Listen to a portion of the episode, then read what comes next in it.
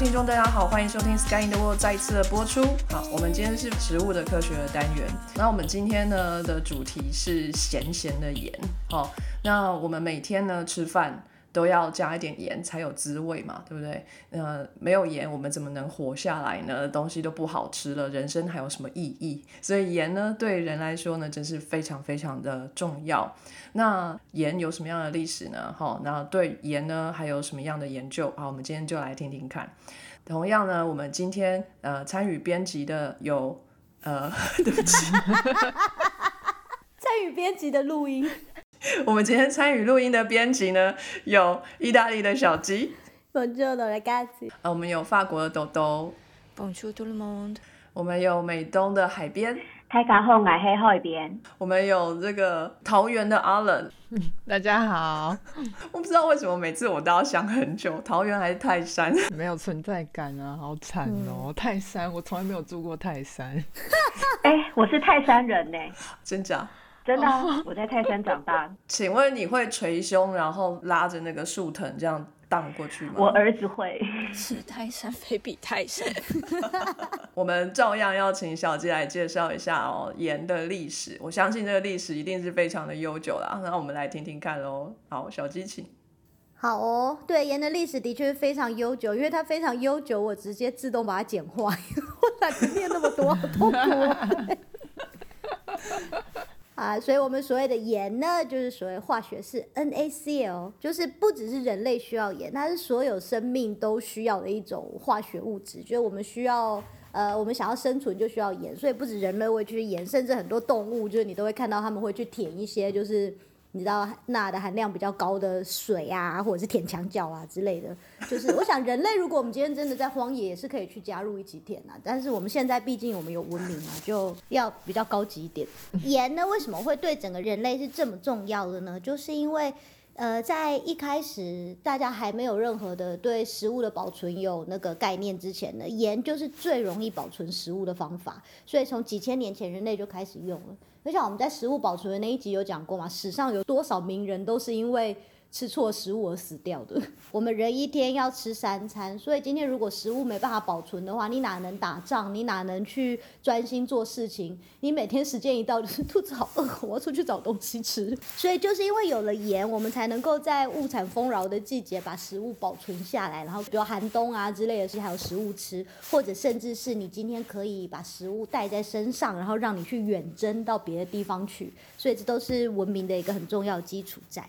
所以呢，他们就说文明基本上就是围绕着盐而发展的。虽然我都觉得他们就是每一次都爱这个，之前文明也绕着酒，然后文明也绕着还有一个什么东西糖糖。对我们人类的历史的推进啊，科技的推进啊，好像就是都是从一些很基本的。社区开始的盐呢，最早最早有多早之前就有发现呢？历史上出土最早的盐矿在西元前六千年就有了。呃，我们对他们怎么用盐这些东西比较清楚啊，大概是在青铜时代，大概是西元三千三百年到一千两百年之间。那从那个时代到现在留下来一些器皿，然后让我们知道它怎么造盐的，或者是甚至留下一些公路。像我们以前中国不是大家都很爱讲丝路，已经讲了很久了嘛。其实世界上有很多地方都有所谓的盐路，就是当初是为了盐的贸易而产生的路。它是比较短吗？呃，没有，因为它太多条，到处都是。你可能不会有那么就是哦，世界上唯一一条丝路这种感觉，就啊，到处都是盐路。比如说在意大利有一条路啊，它从那个就从意大利的中间穿过去，从罗马穿到它另外一边。意大利长得像长靴嘛，所以就你想象长靴中间系了一条丝带。那条丝带就是古代的盐路，叫做 Via Salaria，有着它现在变成了意大利的高速公路四号的。哇，现在送盐很快。没有，现现在已经不需要用它来送盐，可是古代它就是因为送盐而开始的。那盐嘛，要么就是从海水里头，或者是一些呃含那个盐的浓度很高的水拿来晒嘛。那要么就是用盐矿直接开采的。那基本上意大利，你看它的长靴两边都是海，应该是没有什么需要交流的啊，就你们都各自走到海里去拿盐不就好了？可是为什么他们会有这个交流呢？是因为意大利的东边是亚德里亚海，它的那个靠近海滩那边很浅，那个水浅的程度啊，就是你可以往海里头走一公里，那个水才到你的腰，所以那边有很多很多家人会带小朋友去度假，因为小朋友再怎么跑啊都不会出事。所以虽然它的盐的含量是比西岸低的，可是因为它很浅，所以它很好晒。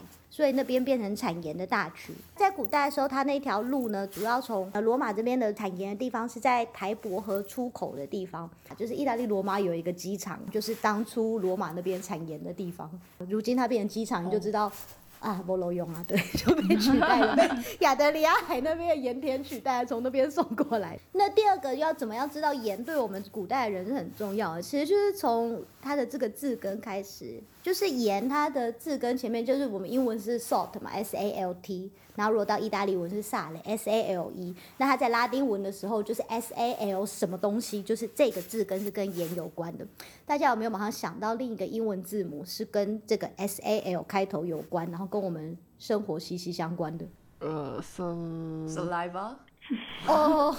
我真的是就，对你这讲的也很对，可是他的答案是我跟你讲，你要物质一点，salary 啊，薪水啊，薪水这个字的字根是跟盐一样的，就是因为盐当初是有多珍贵。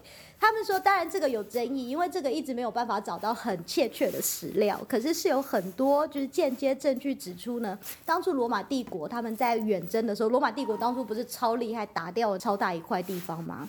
他们那个时候有两种说法，一种是说他们直接拿盐当做薪水给士兵。有另一种说法是说，为了维持士兵的健康，他们会专门发一些零用钱。这个零用钱就是请士兵专门拿去买盐的，请不要拿去买酒或抽烟好吗？拿去买盐，因为盐对你的健康很重要，很妙，对不对？好像很有道理哦，很有道理然后第三个对盐呢，从字根来看很重要的地方呢，就是英文是不是有很多地方的地区结尾是 W I C H，像我们大家熟知的。Sandwich 就是三明治公爵嘛，他当初是个公爵嘛，这个公爵很爱吃三明治，所以最后才变成三明治这个字。就是 W I C H 这个结尾呢，不是每一次，可是很多时候都是指他当初他为什么会变成公爵，就是因为他的领地是有盐矿的，所以你就可以去找一下，就是哇塞，有多少领地当初都是因为产盐而兴起的。酷哦！刚刚格林威治也是哎，Greenwich，那那边的盐是绿色的吗？Greenwich。不知道，有可能，因为中国这边第一个产盐出来的人，他是拿海水去煮嘛，然后煮出盐，他就发觉你可以煮出五种不同颜色的盐哦，所以的确是有可能那个是绿色的盐嘛。你要么就是拿那个含有盐的水去晒，那要么就是盐矿直接开采，就是它里头盐就是一颗一颗的，你直接把它切下来。像我上次去波兰的时候，参观了他们的一个很有名的盐矿，这个盐矿好像当初产出来盐的品质也是世界有名的，叫做维利奇卡。其实很多。地方都有盐矿可以参观，可大部分的盐矿，你就是走进去，就是看到哦暗暗的小路啊，这样子就没了。可是那个维利奇卡这个盐矿疯狂的地方是呢，他们当初因为那些矿工常年都要在下面工作嘛，所以一天有很长的时间是待在盐矿里的，见不到太阳。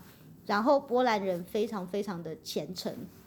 然后第三个是他们似乎是出了一些真的是超级有艺术天分的矿工。所以他们在那个地下的盐矿挖了七十几座教堂，然后里头所有的东西都是岩雕的，岩雕的耶稣，岩雕的最后的晚餐，然后他们用盐的最 最高级的盐的那种晶莹剔透的结晶，做成像水晶灯那种超大水晶灯挂在盐矿里头装饰，就是你根本不知道你自己到了地底，到了去就傻眼，也太强了吧，好厉害啊！对，那时候在那个导览的，因为他你不能自己下去，因为下面实在是那个路太复杂了，而且他实在太受欢迎，很多人，所以他一定要跟导览。然后导览就说，他们当初的盐矿工啊，地位是非常高的。你今天如果能够当上一个矿工，你是被村子里所有的人尊敬的这种。这种程度是因为他们愿意牺牲自己的生命吗？没有，是因为盐是让这个国家兴起的重大的原因。就像你看台湾，我们是因为半导体产业很发达，所以竹科工程师、呃南科工程师，哇，大家觉得哎，加到工程师很棒哎。那当初在波兰就是这种感觉，加到矿工很棒，英雄。因为波兰当初因为盐靠盐矿，他们产生了一个巨大的帝国，就是那个波兰立陶宛的帝国，所以等于是这个帝国最后的财富就是靠盐撑。起来，所以当然大家都说哇你是盐矿哇，是救国英雄这种感觉，你知道？然后我在那时候去盐矿的时候，还发觉另外一个更妙的事，就是我从来没有想过的是，呃，盐矿非常的怕水。就是很多时候，你发现盐矿都是因为有地下水流过那个盐矿，然后流到地表，然后接下来这个水是咸的，所以他们在跟着这个水去溯源，然后找出地底的盐矿嘛。很多时候都是这样。可当他们一旦找出地底的盐矿之后呢，他们就要想尽办法把所有的水导开。因为它在地底的盐矿，它是固体的，它甚至有一些很漂亮。我那时候看到那个呃，大概有十五公分乘十五公分立方体这样子，全部透明的晶体，就是一整颗的盐，超级漂亮，简直跟钻石一样。然后他说这种东西就是水一冲过去就没了，所以地底的盐矿你是非常害怕有水的，建非常非常多的渠道把水引开，而且就是一定要密不通风，因为只要一点点漏出来，你可能就是损失掉一大笔的财富。呃，像他们那个盐矿，它其实在地底挖了整整有九层，然后我们那时候参观的时候，他好像只带我们到第三层而已吧，就是地底可能只到一百多公尺，跟他们挖到地底三百多公尺。然后所以我们那时候就问说，哎，那所以下面现在怎么样？他就说，呃，其实那个盐矿它是很到很近期才关闭的，它一直产盐产到我就二零零零年它都还在产。为什么关闭呢？就是因为地下水的防治工作没有做好，就噗突然一个大水来，好像把下面七八九三层全部都淹掉了。对，所以所有以前的心血就付之一炬。真的很脆弱。对，就是没有想过，原来地下水对他们来讲是这么大的一个噩梦。就是以前那些矿工真的很值得尊敬哎，就是古代人没有遇到这个问题，然后现在现代人无法解决。对他们那么辛苦把这个东西守了这么多年，就毁在现代人的手上。有些人家里会。点那个盐灯啊，如果说灯没有开，它没有那个温度的话，它很快就融掉。尤其是如果我住基隆，哦，太湿了。嗯啊，对，比较湿气是很可怕的。而且盐矿里头的空气是非常非常健康的。矿工他们每天下来往下三百公尺，然后每天再爬回去，再往上爬三百公尺。像我们现在没有电梯，可他们当初就是用爬的，每天这样子上下。然后盐矿里头会有一些动物嘛，比如说他们有放一些马啊，或者什么驴子啊下来帮忙，就是拉东西的。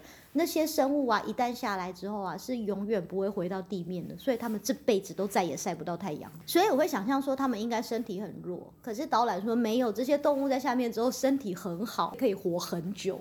就是在高浓度的盐的环境里，对你的身体的健康是吸这种空气是很好的。好神奇哦！长命百岁。还有一个最夸张，就是它的盐矿底有一个 VIP 区，是一个 SPA，头有这种天然的盐水湖，还没有他们人工挖的，可是就是用天然的盐泡出来盐水湖。还有他弟弟那个盐的空气，然后他说他们从那个疫情爆发以来呢，他们其实接待了很多因为得了新冠肺炎然后肺部受损的人呢，专程来这下面吸这个空气，这是一种帮助肺的复健很好的方法。哇哦，那个氧气要怎么到地底啊？氧气不会很稀薄啊？我本来下去的时候超级紧张的，因为我有一点那个密闭空间恐惧症，我怕我会尖叫、逃跑之类的。就我发觉，其实并不会，因为他们有很多那个风扇系统，一直不断的在创造人工的风，吹入整个所有的隧道。然后第二个就是他们很保护里头的空气，因为里头的空气如果跟外界的空气接触的话，可能就会对盐不的结晶，就是会会产生不稳定性。所以那个隧道里头有很多很多很多很多的门，然后每一个门都是你一定要把后面的门关起来，你才可以把前面的门打开。它就是要防止说，那整条隧道门同时被打开的时候，可能外界的空气会直接这样冲进来，还要让那个空气是慢慢的转换的。好想去！我那时候碰到了两个导览，第一个导览就是非常非常认真啊，然后跟我们讲这些，然后也是很认真的，因为他一团其实蛮多人的，大概有三十几个吧，就等我们三十几个都进来，把门关好之后，他才开下一个门进去嘛。然后后来就是参观完这个之后，他就说哦，如果大家有兴趣，因为要走两个小时，蛮久的，就是基本的导览。然后他之后还有更下一层是是那个博物馆区，你可以选择你要不要去。然后那时候人就比较少，然后就换了一个导览。这个导览对他的工作。有够不在意的，他根本没有要认真，他好像觉得导览太多很无聊，所以他就是每个他就是一直呃这个就这样嘛，就这样嘛，你们刚刚都看过啊，就是盐啊，就是盐呐，然后他只想要跟观光客聊天，他跟每一个观光客他都问说你从哪里来啊，哦很有趣哎，然后开始。探我们每个人的隐私，就 有够尴尬。听起来好意大利哦。这个可以再说一次是什么地方吗？这听起来非常有趣欸。波兰的南部的那个大城克拉克夫，在克拉克夫的旁边，它叫维利奇卡盐矿。你知道听起来很像威利旺卡，但是维利奇卡，维利奇卡。对啊，因为我那时候就是到了克拉克夫，然后再查说附近有什么景点，然后另外一个景点是那个奥辛威兹集中营。压力我我。我有点怕，不太敢去，而且还还冬天，我觉得可能会做噩梦。然后另一会个就是这个盐矿，它的那个推荐度超高，我还想说，到底为什么有人要参观盐矿啊？然后而且它还是世界文化遗产。结果我按了之后就看到那个下面的教堂，想说，哎，他们是不是放错照片了？这是盐矿吗？对，我觉得是个好地方，推荐给大家。好，我们现在回到盐的历史。然后刚刚不是说六千年，西元六千年前最早就是在罗马尼亚就发掘了他们的史前的制盐厂，六千年前他们就开始制盐了。然后接下来他们就说他们是用一种奇妙的陶壶，那个陶壶叫 b r i c k t a g e 来煮盐的。然后我就稍微查了一下，发觉哎，他有很多学术论文呢，有很多人的研究是想要猜出来他怎么用这个东西来做盐的。所以还不知道他怎么做出来的。那个 paper 里头，他亲自用那个东西，然后用他猜测的方法，然后做出了盐，所以就说应该是这个样子。当然你也不能证明嘛，你只能推测。因为它那个东西的形状很像一颗大漏斗，就是我们的漏斗不是大到小，然后下面还有一根细细的吗？嗯，那个桃核就是你把那一根细细的砍掉，只剩上面那个样子，嗯，你就丢到那个盐水浓度很高的地方，然后让那个盐水不断的冲刷它。所以它就是一次丢一大堆进去，然后盐水一直冲刷之后，里头不就慢慢就会有盐的结晶起来，就是白白的，可是它还是比较稠稠的，不是很硬的结晶。然后接下来你就把那个东西这样子整个拉起来，它这样里头就有一团狗狗的盐在里头了嘛，你就再把它整个放到火里去，然后烧它，烧完了之后呢，里头那个盐就结起来了嘛，变成硬硬的。然后这时候你再把外面那个陶罐呢敲碎，之后剩下就变成一个那个像漏斗形状的盐，叫做 salt cake，就是这样。这个推测蛮有可能的，因为我在上网查这个陶罐的时候啊，很多博物馆拿到出土的都是碎裂的那个陶罐的壁，然后你把它拼起来，拼出它原来的形状，所以它应该就是它本来到最后就是必须被打碎才能够把那个盐取出来的。所以不是不小心被打破了，是每个都是故意要打破的。对对对对，它本来做好之后，最后就是要打破才可以把盐拿出来。然后我想说，哦，蛮有道理的。然后或者是在欧洲，大家知道最早最早欧洲的一个城镇呢，在保加利亚 Sonisata。他说当初为什么这个地方会这么有名呢？他就是因为他当初呢，在这个小镇上，他们开始产盐，他们有一个产盐的工业。然后这个产盐的工业呢，就是壮大到它为整个巴尔干半岛提供了盐。所以他们才致富，所以才成为了第一个欧洲的小镇。因为盐而发迹的城市，是的，有很多现在很有名的城市，居然都是因为盐而发迹的。盐的贸易啊，在欧亚大陆是非常非常的盛行的。就像我们说丝路有很多盐路嘛，然后比如说有一个从欧洲穿过撒哈拉沙漠走到非洲中间的盐路，说阿拉伯商人就是控制这个盐路嘛。这个盐路有多疯狂？他今天呢商队在送盐的时候呢，一次会出动超过四千只的骆驼。四千是超级大的商队，然后他穿过撒拉哈漠，大概要走四百迈哦，所以大概八百公里的路吧。然后他们就从欧洲走到非洲南部非洲大草原中间的那一块地区，因为这一块地区当初就有很多盐还有奴隶的那个交易。因为他们送过去之后，不但把盐送过去，他们可以用盐来买奴隶，然后奴隶更多就可以送更多盐出去。四千只骆驼是都有背货，是不是？没有，他们只是带他们去散散步。对他只是觉得骆驼多，就骆驼家人喜欢出门一起游玩，爸爸要工作，所以一百个小孩都跟着一起出去，是不是？当然每一次都塞着眼。哦，好哦，我只是想说，带这么多只去，是不是想说，哎、过去反正也会死一批，哦就是替代着使用这样。哎，好像也啊，也有可可能，也有可能。嗯不过他们有奴隶啊，如果死了就改奴隶背，所以奴隶应该都会很好心的照顾骆驼。骆驼哥千万不要死。对，骆驼哥，求求你撑下去，好重。他说那个时候一年的运盐的量可以到一万五千吨，好，接下来我们要来到了一连串的因为盐而起的城市而战争。首先，因为盐呢，从一个小镇变成了一个大城市的名单上，第一位就是利物浦 （Liverpool）。哦就是英国利物浦当初是一个名不见经传的小镇，然后到现在变成一个超级有名的大港口，是为什么呢？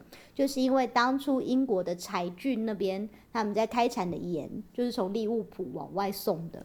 利物浦在十九世纪的时候，甚至世界上大部分的盐都是从他们那边送出去的。原来披头士的家乡，所以他怎么不改名叫做 Salt Pool？就是好歹是表给他一点对盐的尊敬。就他们是 liver，是肝肝池。对，还是说吃太多盐肝不好？也不对啊。不对，那应该是肾啊。对啊，应该是肾或心脏，一个奇妙的地名。然后接下来十七世纪的时候呢，在俄罗斯，俄罗斯在那个时候最大的收入就是盐的税，还有酒的税。一六四六年的时候，他们的沙皇决定要提高盐的税，结果因为提太多了，所以在一六四八年的时候呢，就造成了大暴动。那个暴动有多大呢？就是上万间房屋被烧毁，然后大概造成了两千的人左右的死亡。就是那个暴动的程度到沙皇都吓到，然后赶快把那个税取消。人民的愤怒，从此之盐不用课税。对，然后另外一个因为盐产生的城市呢是慕尼黑，哦，就是这么有名的一个大城。就是慕尼黑是在一一五八年因为盐而建立的，就是当初他们那个巴伐利亚的一个公爵，他叫做 Henry of Lyons，狮子亨利公爵。他跟当地的那个主教开始吵，那时候因为盐呃就是赚钱的工具嘛，所以有盐通过的地方，那些小镇就会对这些盐课重税，所以这些小镇也变得很有钱。所以只要有盐通过的地方，就像捷运一样，盐通过的地方就会有钱。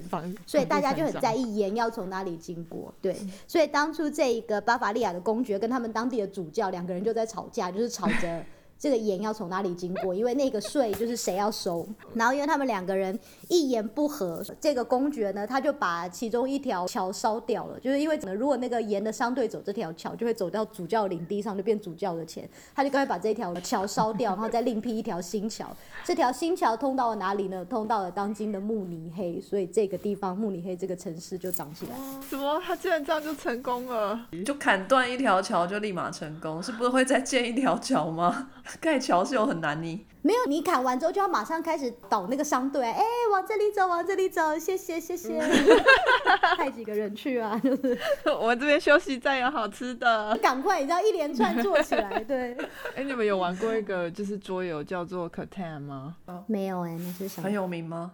嗯，它就是一个桌游基本款，然后它就是有那种你要盖那个道路啊，然后的确就是你要阻断人家的道路，然后因为它本来就是一个感觉上很欧洲文化的桌游，比如说它就有什么德国版呐、然后就是英国版呐、然后就有什么他们的地图啊，然后重要城镇，我突然听了就觉得，嗯，搞不好这灵感可能真的是这样，因为你真的是要阻断人家的道路，让你的小城发展起来，然后运很多。货物啊、木头啊、羊啊之类的，就是有那种要烧别人的桥。所以这游戏很有历史根据哎，好厉害哦，玩桌游学历史，真的，就可能就欧洲人在玩这个时候都觉得很有道理，就对，我阿公就是这样才发迹 我要学我阿公那一招，烧掉你。然后接下来法国一二八六年的时候，他们做了一个税，叫做盐税，就是这个字叫做 gabelle，G A B E L L E，希望发音有对。对啊，对啊，嘎贝了。他们就是因为那个皇帝那时候想要钱，他征了这一个这个盐税，然后这个盐税呢，在那个维基百科上，他写说 most hated，就是大家都很讨厌这个税，因为似乎是因为它真的真的太高，然后税又是每个人都要用，然后造成很多平民呢，就是他们买不起盐，所以因此造成了大规模的移民逃出那个区域。然后就是因为大规模移民逃出去了之后呢，他们就被入侵了，就是敌人看到说，哎，都没人了耶，就入侵了他们，所以就是盐也会造成战争。真的，大家那个君主要贪钱之前想清楚好不好？真的，然后因为盐造成最夸张的帝国的大起大落呢，就是波兰。波兰在十六世纪的时候，因为盐矿带来的财富，产生了一个很大的就是波兰立陶宛的联邦帝国。那个时候他们的确是非常非常的强盛，可是后来他们怎么样被灭掉的呢？因为德国跟他们为敌嘛，德国人带来了海盐，因为大部分人都觉得海盐比陆地上产的盐好，就像我们到现在大家也都会说什么啊，这是天然海盐什么，大家就觉得这个比较高级。德国就是靠着把海盐引进了这个波兰帝国，然后接下来就削弱他们的经济，然后就把他们灭掉了。天哪！哇塞，海盐这么猛，然后甚至在比如说我们比较近代的美国独立战争，美国当地的军队的人民在跟英国作战的时候呢，他们有一个战术，就是他们去砍断英国的盐的补给。因为如果盐的补给被砍断的话呢，英国军队就没有办法保存食物，没有食物他们就没有办法远征，你就可以让他的战事不要扩大。哦，嗯，很聪明哎。我们赶快去砍断普丁的眼。最近有一点难，我觉得直接把普丁的头砍掉。哎，等一下这个地狱梗，地狱梗。然后在一八一二年的时候啊，就是那时候他们还在打仗，联邦政府实在是太穷了。他穷到什么地步呢？他用盐水当做薪水付给那个时候美国士兵，真的哦，太稀了吧，不是一整包盐哦。就是当然不是一般的盐水，它叫做 brine，就是哦 B R I N E，、它是一种特别比例的盐水。对，就是它它也不是说只加了几粒盐呢、它有一个比例到，所以至少士兵可以喝这个就会比较健康嘛。没办法，政府没钱了。美国一开始还没有整个全部被联邦政府统治起来的时候，那时候不是也是分成几个区域嘛？然后他们就说那时候 Jefferson 总统、他要出兵就去占领那个路易斯安那那个区域，因为那个时候还不是还不是美国联邦政府的区域。然后他在发表那个慷慨激昂的演说的时候呢，其中一项就是密苏里河 Missouri River 的附近呢有一个长一千八百里。宽四十五里的盐矿，想想看，攻占它可以对我们带来多大的财富？对，这这是他当初远征的理由之一。我是住在密苏里州哦，对哦，但是我不知道就是这个故事哎，哎，反正我就很无知啊，觉得好好遗憾哦，应该要去看一下。可是因为他说是在攻打那个路易斯安那那边，所以我也不知道他有没有延伸到那个密苏里州。哦，而且那个河那么长，而且搞搞不好是谎话。然后你知道甘地是和平的那个抗争嘛，所以他做了什么事情呢？他一个人徒步了三百九十公里。走到了海边，不是我们的海边，是真正那个 西塞的海边，然后去取海水制盐，因为他是个精神领袖啊，所以他他做这件事情的抗争之后呢，迫使英国必须取消了对印度的盐的税。哦，有影响力的对人，而且他也什么都会哎，要我去制盐，我恐怕不太会。你要走三千九百公里，要走很久，你在那一路上都可以慢慢的维基百科慢慢查。我觉得很熟可是我只有远传，没有讯息哎，没有讯号。他可能出发之前就换成了核信啊，要专门收水信箱的讯息。表示你应该换那个 SpaceX，Starlink，所以就是甘地出发前打电话给 Elon Musk，请他赞助。对啊，能不能把卫星开过来。对，甘地好潮哦。好，我们现在就跳到东方，因为你知道，只要查中文的网页，全部都是中国。也好啦，可能当初是文明大国嘛，所以可能就是你们先开始。好啦，首先中文的“言”这个字，他说其实是一个象形字，虽然我会觉得这应该是个会议制吧，因为我们的“盐”左上角是一个大臣的“臣”嘛，嗯，然后右上角呢里头有一个卤肉饭的卤，少掉嗯三点水。嗯然后下面是一个器皿，呃左上角那个臣其实是百姓的意思，右上角的那个卤那个字就是卤水，因为古代有含有盐的那个叫做卤水，或者是比如说古代的纯度比较低的盐呢，就叫做卤，提炼之后变成纯度高的才改叫做盐。然后最下面那个东西就是器皿的意思，所以就是人民去煮卤水，把它放到器皿里，哎，就是盐喽。哦，原来是这样的啊，所以这个字就已经告诉我们当初的盐是怎么样做出来的。中华的文化呢，最早最早产盐啊，有煮海盐的，是从仰韶时代就开始了，西元前五千年到三千年。所以刚刚说在罗马尼亚出土的那个制盐厂是西元前六千年嘛，那在中国出土的仰韶文化就是西元前五千年，所以就是大概很早之前大家就开始煮盐了。我一开始是从海水煮盐，然后后来中国还研发了盐井，就是你就往下去钻钻到那个地下盐矿，或者是盐池，就是直接是一整个湖，就是里头都是高浓度的盐水这样子。然后有盐呢，其实就是等于你的国家会富强。所以比如说春秋战国时代的吴国就有记载说，吴主东海之水为盐，以致富，国用饶祖。所以吴国为什么有钱呢？因为他们有盐。嗯然后接下来到了汉武帝的时候，行盐法，就是把盐变成公家企业啦，盐只能由官盐买卖，就是如果你是一般人呢，私酿的盐呢，他就会把你左脚脚趾全部砍掉。啊，这么严重？全部五根，对，可是我就想说，这个刑罚好像也有点那个，因为你知道你第一次被砍掉很害怕嘛，可是他接下来就不能处罚你了欸，对啊，只能砍左脚是怎样？还是说他一次砍一只，所以你最多犯错五次，可是如果犯错五次你还都还是继续生下去，他就拿你没办法，但好像有人有六只脚趾可以多一次错误的机会。是多一次被砍吧？他应该很希望自己天生就没脚趾吧，这样就没有办法被处罚。小叮当哦，就不会被砍。叮当对啊，小叮当就爱怎么样就怎么样。这样就不能穿夹脚拖而已。我觉得古代这个需求应该也不是很高吧。然后接下来就是到了明清时期，那时候盐商几乎都是垄断，特别是江南的盐商富以敌国，然后奢侈程度就像我们今天如果看到一 IG 上那种富豪炫富，对不对？那时候江南的盐商就是热爱炫富。有一个记者给我觉得，哦呀，这个跟现代炫富很像哎，就是他去买金箔。然后去邀请他们家所有的客人呢，大家一起到高处，比如说爬到一个塔的高处，然后撒金箔，然后让它随风飞去。哦，这个真的蛮蛮炫富的。对，这穷人家就可以赶快冲到山林里头去，因为那个金箔就会飞到山上，然后大家就可以捡。这不是哦以前啊，很久以前，中国的富商他就是会到广场撒红包啊，然后大家就在那里抢啊，就 一模一样。对啊，对啊。为什么华尔街之狼那个大家撒钞票，然后啊，下面人都在钞票上打滚？觉得大概古代就有这个画面，是撒金箔啊。古金炫富都没什么创意的，这差不多哎。对啊，另外一个就是拿金子去买一个很大的苏州不倒翁，然后把它放在水里。是像台湾当初有那个黄色小鸭的概念嘛，就是一个装置艺术。对啊，我也是想到对，我。想说这个好像也没有很炫富，他可能是为了乡野做一点艺术的气息。这个有钱人他就是比较文青型的，就是 哦不屑让你那种撒红包，就是文青，这个这个不是真的炫富了。比如说他在开一个古根汉博物馆，我就不会说哦古根汉在炫富，我会觉得哦艺术气息。是傻金箔这个真的是炫富。超级财大气粗。对，然后还有另外一个更莫名其妙的，就是他说有时候那些富商就是个人有一些奇怪的癖好。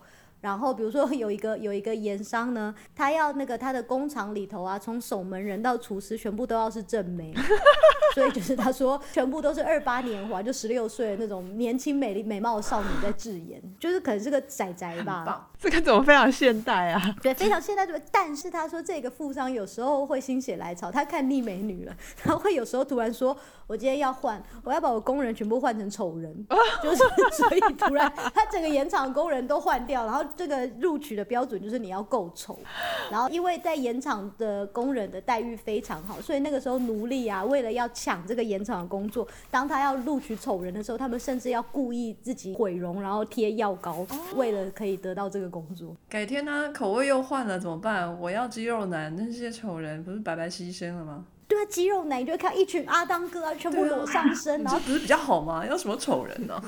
哎、可是也不错哎，这样子就他就可以请一群那个肌肉男，然后去产生汗颜，就把他们放在烈日下，然后一直流汗，然后收集那个汗水。对，各位听众，今天我们就要讨论这个咸咸的盐，然后在我们的这个讨论群组当中，阿当哥看到了这个消息，就说他可以提供一种特别的盐，就是他流汗然后结晶下来的汗盐，他觉得棒棒。呃，我们特别提醒他，今天我们是食物的科学，如果他的汗盐是可以吃的话，欢迎加入。结果阿当哥真的来了，他现在默默地在旁边。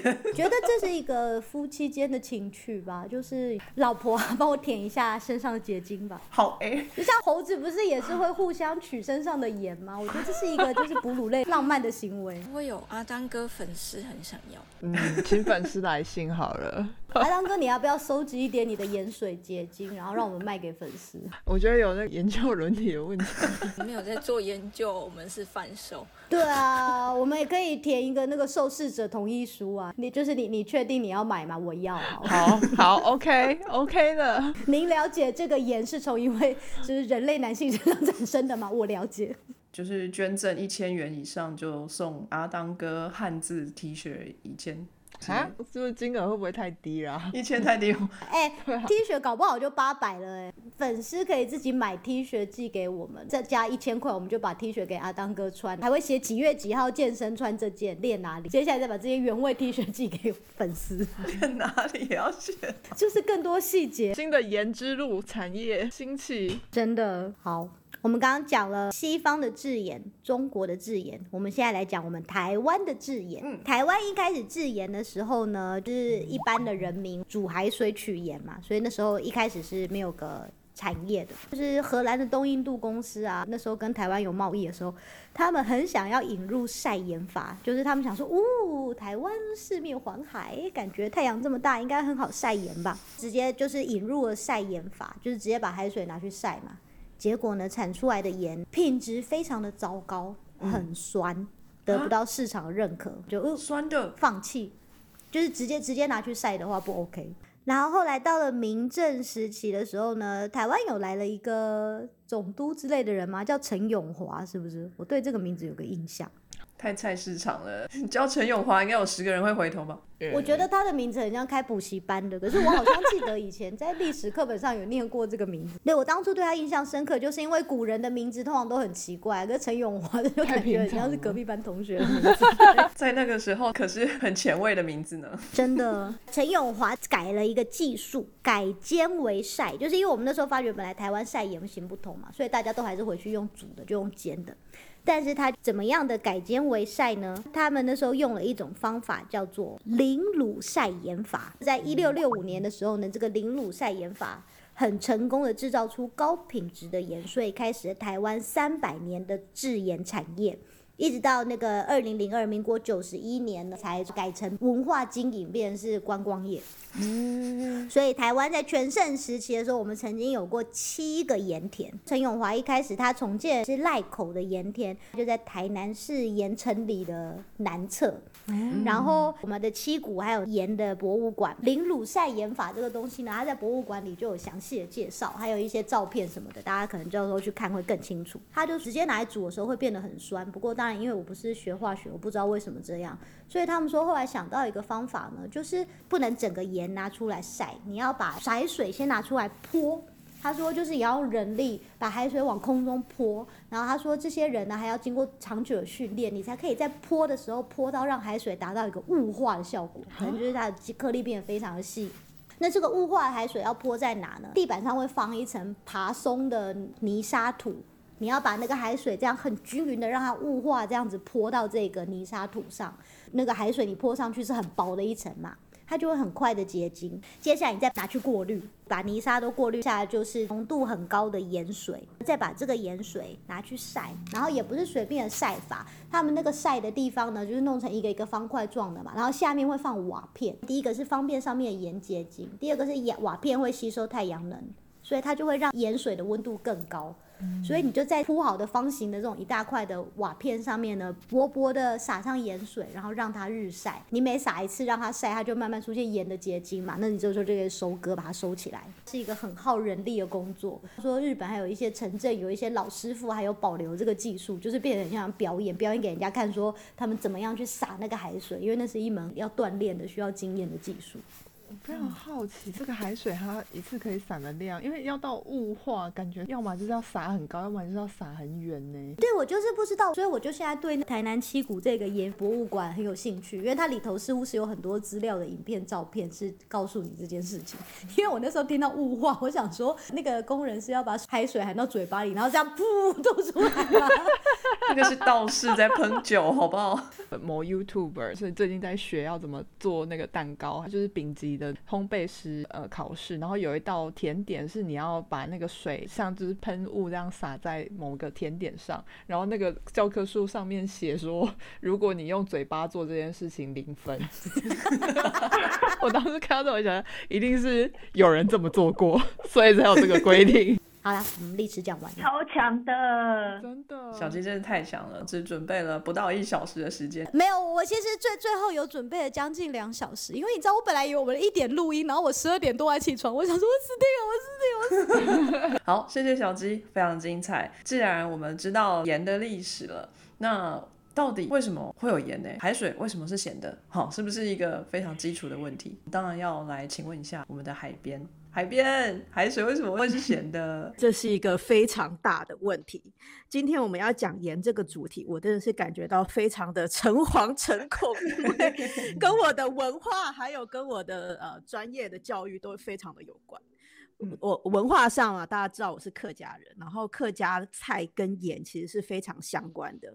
在客家的语言里面啊，没有力气是某事养，就是没有吃盐，不是说没有吃饭，是说没有吃盐，所以就可见这个盐在客家文化里面的重要性。然后盐在海里面也是一个非常重要的成分之一。我还记得以前高中还没有念大学的时候，我以为我去念海洋生物，好像就是陆地上的生物放到咸水里面而已。结果呢，差别非常的大。海洋跟陆地七地有三大最大的差别，一个是浮力。第二个是压力，因为还有深度嘛。第三个就是海水是咸的，有盐度。那这三个跟陆地栖地最大的差别呢，就造成海洋生物很多结构上、生态上跟陆地上的生物都是截然两异。那就带到刚刚墙边的问题：盐到底从哪里来的？小鸡有说，就是好像海盐比较厉害啊，好像可以卖比较贵啊。不过呢，其实海里面的盐。也是从陆地上面来的，噔噔噔！继上次海边拆穿了海洋深层水，我们消费者到底是被骗了多久？这要赶走我们多少干爹啊？我们海盐干爹也不来了。海里面的盐的来源其实就是岩石，那个岩石可以是海床，但是你知道海底很深嘛，所以更多都是来自于陆源，就是下雨啊，流到河里面，然后河冲刷。路上的石头啊、盐矿啊，冲到海里面。那当然还有一些深海热泉啊，或者是海底面的盐丘。可是最主要来说还是陆盐。所以海里面的盐度基本上就是海水蒸发，还有下雨，还有陆地里面河川带带进去的盐这三样的平衡。哎，所以刚刚那个波兰的盐矿，他们没收好，被水淹掉，然后就跑到海里变成海盐，然后再被德国拿过来毁掉他们的帝国。对，如果很大尺度来说是这样，好像是个很悲伤的故事，真的。波兰很悲哀。啊，波兰拍拍，大家要不要猜猜看海水平均的盐度是多少？嗯，数字的范围是比如说零到一百吗？还是好零到一百猜？我连盐度是什么都不知道哎，随便猜好了，四十。应该没有很咸吧？三十七十八吗？三十跟四十的都算是很接近。海水平均的盐度是三十五。什么才三十五？太白啊了，太白。那不是很咸吗？它的那个单位其实是千分比，每一百公克的水里面如果有三点五克的盐，那这样它的盐度就是三十五。哦。大海里面的其实盐度是不一样的，就在猜一题。太平洋、大西洋、印度洋，还有北极洋区，哪一个地方最淡？哪一个地方最咸？我知道死海最咸，死海最咸，但是 但是死海不算是大洋。呃，可恶！太平洋最咸好了，北极最咸吧？水都变冰块。好，那那我选印度洋。啊好，我不要猜了，每次都猜错。会不会 热带融的比较多啊？对啊，我刚刚就想说热一点好像比较咸。这个方向很准，没错，因为刚刚有讲说盐度的控制是海水蒸发，然后下雨，还有陆地的河川输入嘛，所以的确是跟蒸散有关系的。好，公布答案，北极地方的那个洋区是最淡的，主要原因就是融融冰。它融掉了，融掉了，然后还有那边蒸发也很淡，呃，河川输入的最少，再加上融冰，所以其实是越来越淡。那最咸的地方呢，其实是大西洋。啊，大西洋冰城都是骗人的，大西洋冰城又不是咸的，都是卖甜的。你是不是透露了年纪？我没听过大西洋冰城的是什么东西？什么是大西洋冰城啊？没有听过吗？可恶！我刚刚也在想大西洋冰城是什么？对啊，还是地域性差异之类的？那个不是爸妈约会的地方吗？含情脉脉吃冰。好好，不好意思啊，我现在开始怀疑墙边会不会到我们二十岁前。面该不会？是老兵魂啊！我就跟你说，我真的是老兵啊因！为我爸最近传一个荣民健保优惠，我等下传给你好了。好，我会用到，我会用到。然后，因为全球的气候变迁啊，造成淡水越淡，咸的地方更咸，整体上是这样子的趋势。那其实就造成一个很严重的影响。不知道大家有没有看过《明天过后》？The day after tomorrow，一瞬间变冰天雪地。对，然后在图书馆可以烧书，所以可以活比较久。那里面讲的那个全球的气候的大型的改变背后的背景，就是我个人认为全世界最伟大的洋流，就是温盐环流。那温盐环流的起点呢，其实就是在大西洋。那在讲大西洋这个温盐环流之前呢，再来问一下大家，大家知道洋流的驱动力是什么吗？为什么会有洋流？地球自转，温差，风，好，风，对，没错，风。那为什么会有风？就是温差，没错，没错，大家概念都非常的好。最源头的驱动力其实就是太阳，有温差，然后就有风。大部分的洋流是风这样驱动啊，海表啦，海表的洋流。但是这个温盐环流呢，它非常的不一样，它的驱动力其实是盐度差。我们刚刚讲到说大西洋最咸吗，然后在大西洋热带的地方，又热又咸的海水。往北边那个最最冷最淡的地方送，因为在很冷的时候，水的那个结冰的冰点会往下降。很热很咸的水送到北边的时候，它其实不会马上变成冰块，它会先有点慢慢浓缩、浓缩、浓缩，然后变得超咸、超咸，密度就变得很大，就沉到海底面，又再往南送。那所以这一个原本是海表很热很热的海水，送到极区变成很冷又很咸的冰水，沉到海里边，然后再送往全球。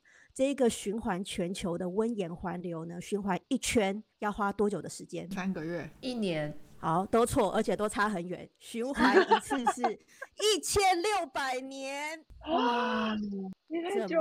对，它沉到海底之后就会往南送，送的过程当然也会慢慢浮到海表，然后会变暖嘛。到了南极之后，经过印度洋，再去太平洋，然后也是从太平洋绕到北边绕一圈，然后再回去。他真的是绕一圈。我开始觉得他可能是意大利人，你说东摸西摸吗？动作很慢；如果是台湾人，可能就很快啊，就走走走，快快快快快，下一站下一站。还是它其实一路上上上下下上上下下上上。对对，这是一个很远的路程，它往上又往下，然后往北又往南，往东又往西，是绕很大一圈。其实就把最热最咸那边的热量送往全球，那也是让欧洲冬天不会那么冷的主因之一。其实啊，已经有研究指出，这个温盐环流呢，在这两百年来已经弱了差不多十五到二十 percent。然后最近这几年呢，就是几百年来最弱最弱的时候。那它这变弱呢，热量就不会送到那么北边，或者是送的比较慢，然后整个那个循环的圈也会往南移。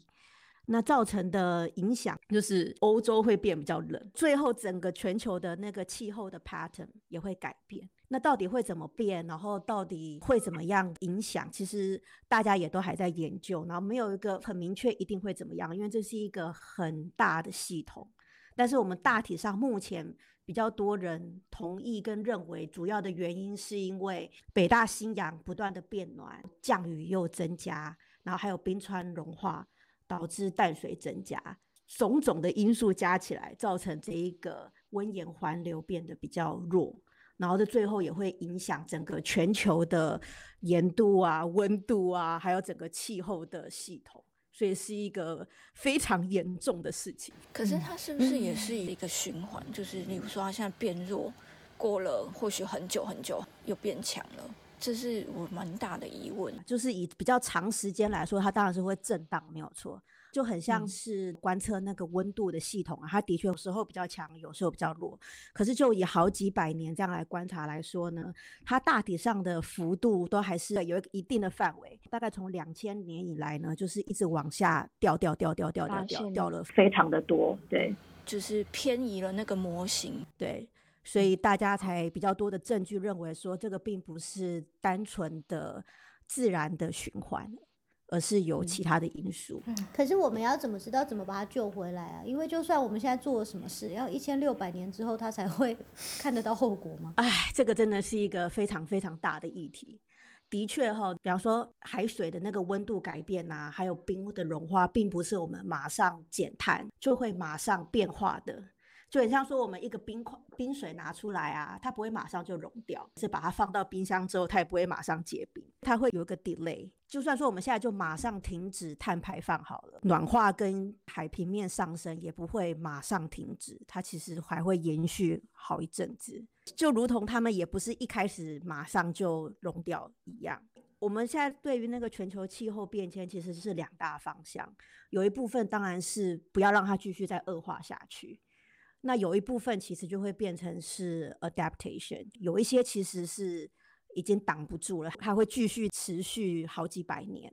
那我们能做的就是属于适应的部分。这要怎么适应啊？就是以后如果要搬到哪里住比较安全之类，很多的那个沿岸啊，可能真的就是会比较不安全。玉山顶了，啊，去山也有山的风险，有一点沉重。拉回来说，这个总结，海盐其实是陆源来的。不只是吃起来很咸而已，它其实带动了一个全世界非常重要的环流——温盐环流。它把热量送到全世界，然后也影响全世界的气候系统。我们对于海洋所做的一切呢，会影响这个下雨啊，影响河川带的水进入海洋，也会间接的影响盐度，也会间接的影响气候。每一件事情都是连在一起的，所以大家要爱海洋哦。好，这跟那个盐税很像哎，就是盐盐税一提升，大家就要暴动，然后就。灭亡，哦 真是天然的盐水，千万不要惹怒 Mother Nature，不要惹它，对，很可怕。谢谢海边的说明，好，那我们现在就知道为什么海水是咸的。那再来呢，豆豆帮我们看了一下哦，你不要以为哈这个盐这么重要，要多吃一点。盐吃多了也是会生病的。好，来豆豆跟我们分享一下你看到了什么文章。我的出发点总是就是把我们的主题，然后连接到那个免疫系统。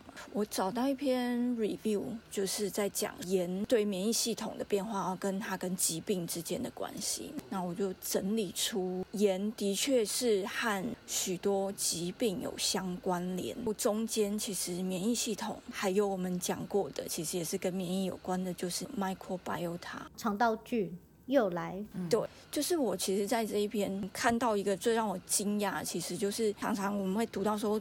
高盐饮食，然后会造成高血压，可能会造成其他的代谢方面的疾病。其实这个高血压造成是盐影响了免疫系统。几个实验里面，他们使用动物实验，或许它没有免疫系统，或许它是某一种重要免疫细胞坏掉的鼠，让它没有免疫功能，喂这些鼠吃高盐，结果它们就没有发生高血压。免疫系统坏掉了，老鼠可以吃很咸，没有关系，这样。对。但它可能当然也有其他问题啦。这是不是就是一个就是非常新的研究？据我的了解，如果你吃太多盐，身体为了维持恒定，就保留很多液体，心脏要打那些血啊什么，很耗力，所以就是比较容易疲劳啊、吃力这样子。盐跟什么高血压这些东西就会连接在一起。不过这个好像听起来像是一个更精确的机制。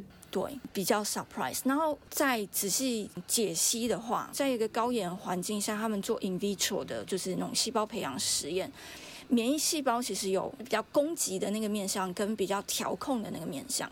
总的来说，就是在高盐状况下，会比较引发攻击的那个面向的这个免疫活动。就是让你比较容易有发炎呐，还有可能就是活化了，就是要启动这个免疫攻击的，例如说 transfection factor receptor 或是 effector cell，就是比较攻击型的这些细胞的增生，或是抑制 regulatory 就调节的这个免疫的细胞这一类的比较不增生，让它有比较一个发炎的状况。刚刚不是有提到就是那个 microbiota 肠道菌嘛？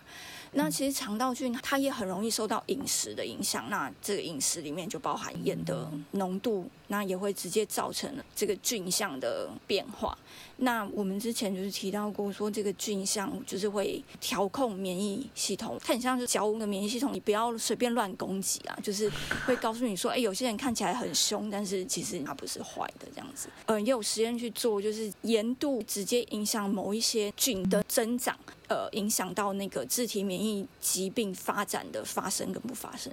这个肠道菌也是叫我们身体的免免疫系统不要攻击，所以它必须要很多的那个 regulatory cell 比较调节性的这种免疫系统出来帮忙。那常常就可能因为肠道菌怎样不平衡的时候，它可能比较没有调节，所以让你的那个免疫系统很容易压起来。那它可能在攻击的时候会乱攻击，甚至攻击自己人，就是自己的细胞组织。那这就是我们所谓的那个自体免疫的疾病就会产生。免疫系统再度让我想到了普廷，因为你看总统假设是免疫系统，他很想要压起来，可是国会里头就有各式各样调节，有的人会支持他说对去打，有的人就说不要这个样子 怎样怎样，然后一个国家到最后就是如果你这个调节系统好的话，他最后讲出来的话可能就会比较保守，然后比较是大家协调。可是如果这个调节系统不好的话呢，就会很像普京，我要打我就是要打，对。然后国家自己人出来抗议，他说那我也打你们，然后他就一下自体免疫，然后一下又攻击别人，这个就俩起来，真的蛮 这样的。互相伤害。对，就是简的来说，就是这个盐就直接影响到这个免疫系统，它细胞上的。调节让它也是比较容易处于发炎的状态，或是透过那个肠道菌，然后再去影响到免疫系统，也是让它压起来部分。然后像它其实也有列那个相关疾病，就是例如肥胖，其实就是阿汤哥之前讲过的，因为你的那个免疫系统。他就是处于一个发炎状态，准备去攻击，就让他出来演习演练一下，然后结果整个调节不好，他一直在发炎啊。就是演习完了该收兵了，他不收兵。对，那后面就是可能也会发展到癌症等等比较后端的疾病。然后就是听说阿冷要教大家如何不要吃太多盐，别忘了还有下集哦。非常感谢各位听众的收听和支持，特别要感谢各位赏杯咖啡的朋友，在 First Story 上的 Costy Lover、Jean 以及匿名赞助者，Patreon 上的一圈屋 Newton、Catherine、Evan Wang、Eddie Hu、一圈屋、Elliot Ferris、Adam Joe、Ernest、Nikki Hu 以及 Howard Su。Sky in the World 在各大 Podcast 平台都能收听得到，Anchor、SoundOn、Spotify、Apple Podcasts、KKBox 都能搜寻得到 Sky in the World 的节目。另外，Sky in the World 也会在脸书页面以及 Instagram 上分享科学家的八卦、科学新知，还有编辑们的日常给大家。有任何问题以及意见，都可以在各大平台上留言，让我们知道，我们将竭尽全力为您寻找答案。欢迎追踪分享 Sky in the World，让更多人知道有趣的科学哦。